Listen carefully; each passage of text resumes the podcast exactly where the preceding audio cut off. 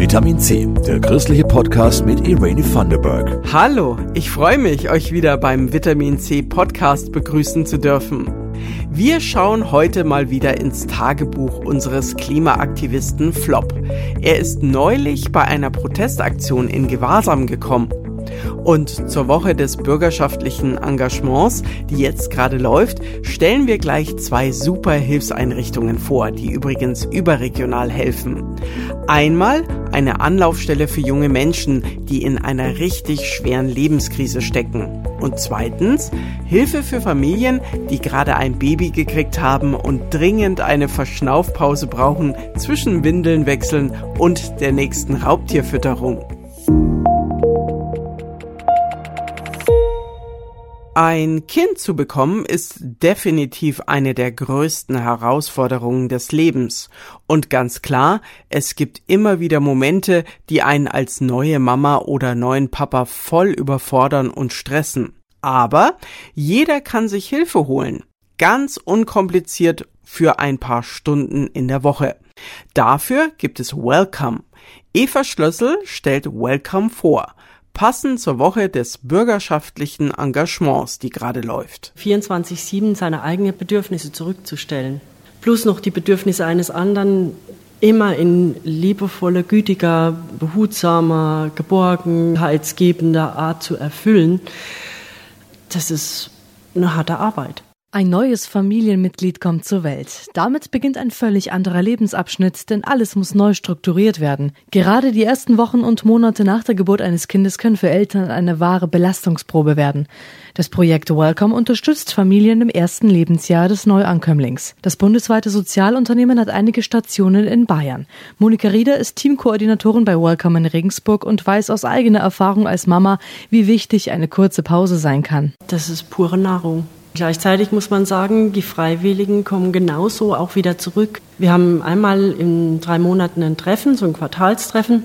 Und dann berichten die von der Wertschätzung, die sie erhalten. Also wenn die sagen, das Leuchten der Mama in den Augen, wenn, wenn sie reinkommen, das ist schon so schön. Und dieses Willkommen geheißen zu sein und das Vertrauen auch zu bekommen, den wertvollsten Schatz, den die Frauen haben übergeben zu bekommen und mit dem rausgehen zu dürfen, mit dem spielen zu dürfen, das ist eine unheimliche Wertschätzung auch und ja, fühlen sich dann auch wohl.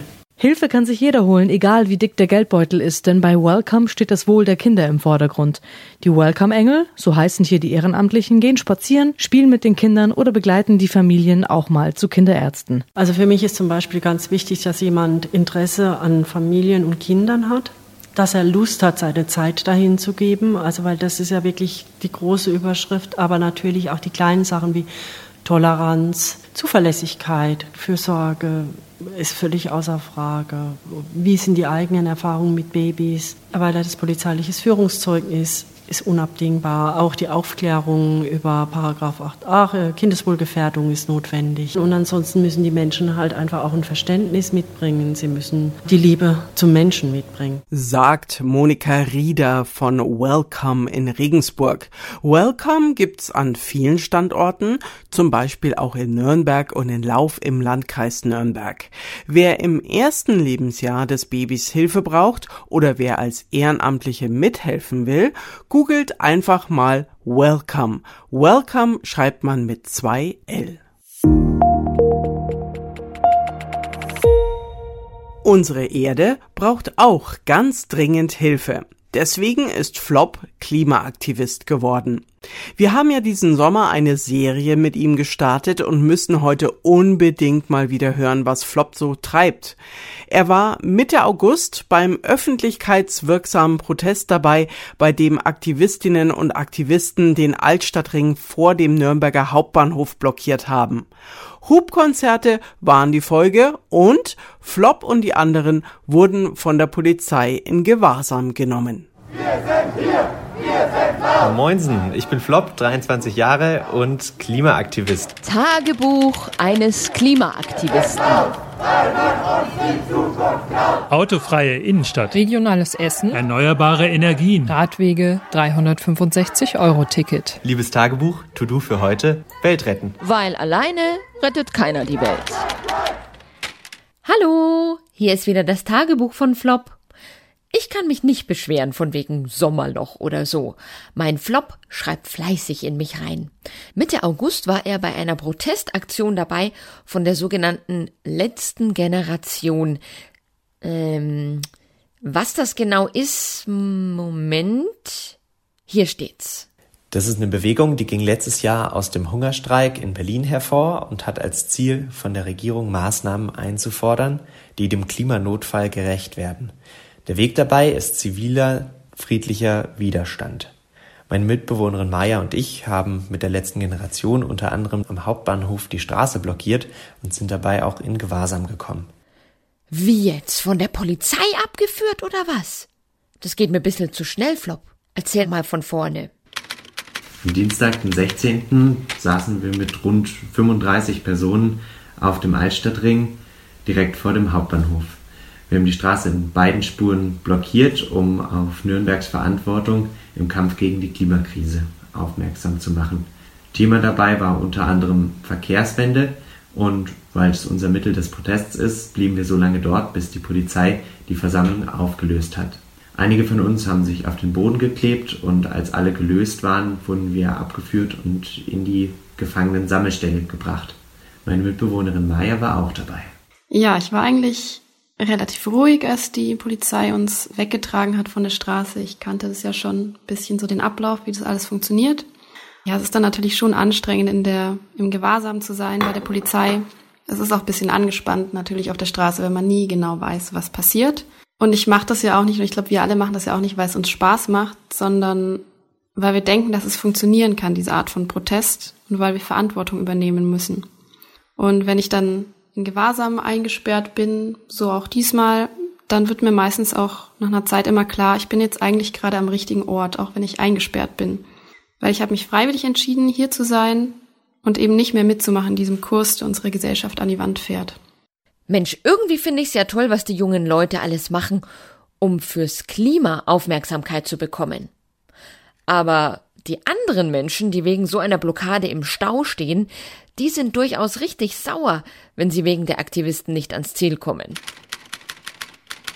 Ich denke, es ist total wichtig, dass die Politik, aber auch große Teile der Gesellschaft mitbekommen, dass Menschen bis an ihre Grenzen gehen, um darauf aufmerksam zu machen, um dagegen vorzugehen und um ihre Angst und ihren Schmerz zu teilen.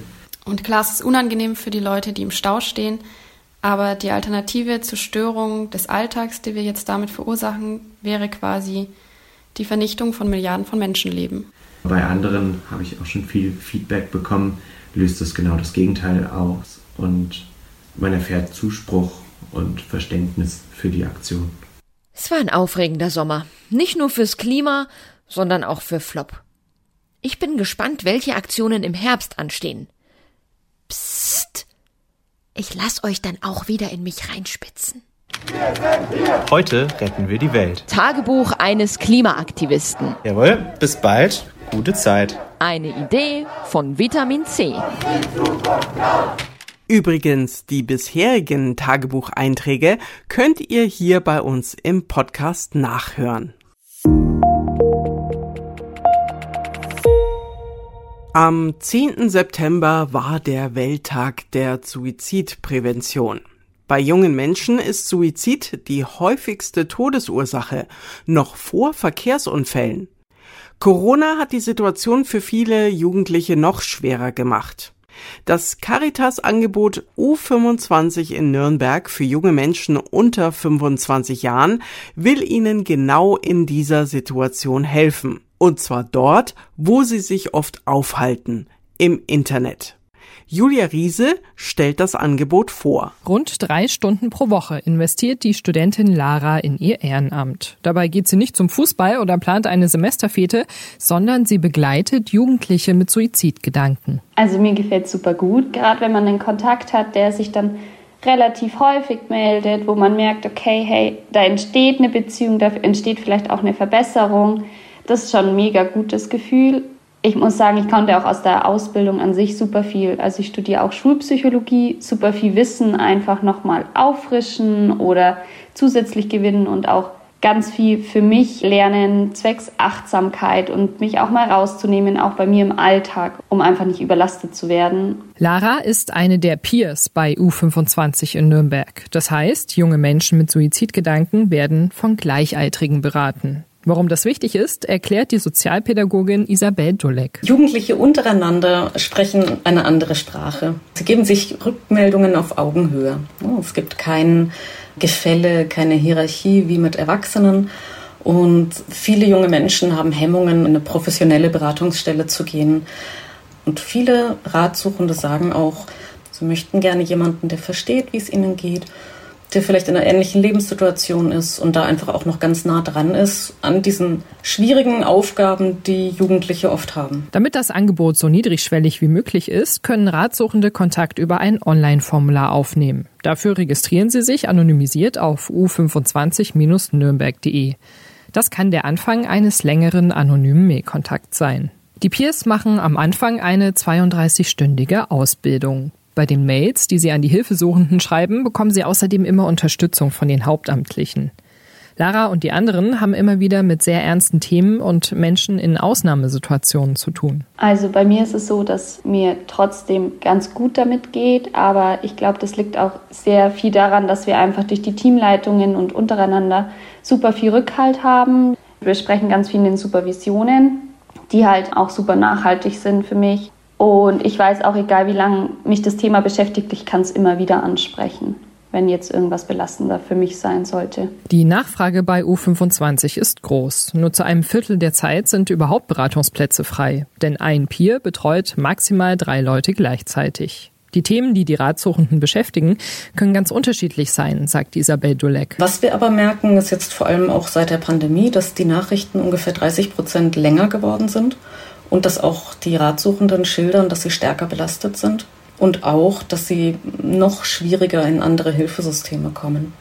Also wir verstehen uns ja nicht als Konkurrenz zur Psychotherapie oder zu anderen Beratungsstellen, sondern wir sind da ja ganz oft auch Lotsen und Vermittler und versuchen weiterzuhelfen oder weiter zu vermitteln. Und ganz viele Jugendliche schildern eben, dass das unglaublich schwierig ist zurzeit. Wenn gerade kein Platz frei ist, gibt es auf der Seite Links zu anderen Hilfsangeboten. U25 wird von der Caritas und aus Projektmitteln vom Bund und dem Freistaat Bayern finanziert. Die Förderung läuft aktuell aber nur bis Ende 2024. Was danach passiert, ist noch nicht klar. Im Moment engagiert sich die Caritas für ein Suizidpräventionsgesetz. Das könnte auch U25 dauerhaft sichern. Mehr Infos zur Ausbildung als Peer und das Kontaktformular für die Beratung gibt es auf u25-nürnberg.de. Man muss übrigens nicht in Nürnberg wohnen, um sich dort beraten zu lassen. Bei ganz akuten Suizidgedanken hilft rund um die Uhr die anonyme und kostenlose Telefonseelsorge unter 0800 111 0111. Gut, dass es Menschen gibt, die anderen helfen. Bitte sprecht mit Menschen, denen ihr vertraut, wenn es euch nicht gut geht. Oder holt euch anonym Hilfe. In manchen Situationen ist das vielleicht sogar leichter. Ich bin Irene Vanderberg und ich wünsche euch, dass ihr heute einen guten Tag habt. Immer sonntags gibt's eine neue Ausgabe Vitamin C. Vielen Dank noch an Christoph Lieferts und Jasmin Kluge für die Redaktion. Das war Vitamin C, der christliche Podcast. Für Fragen oder Anmerkungen schreibt uns an pod-vitaminc.epv.de. Vitamin C, jeden Sonntag neu.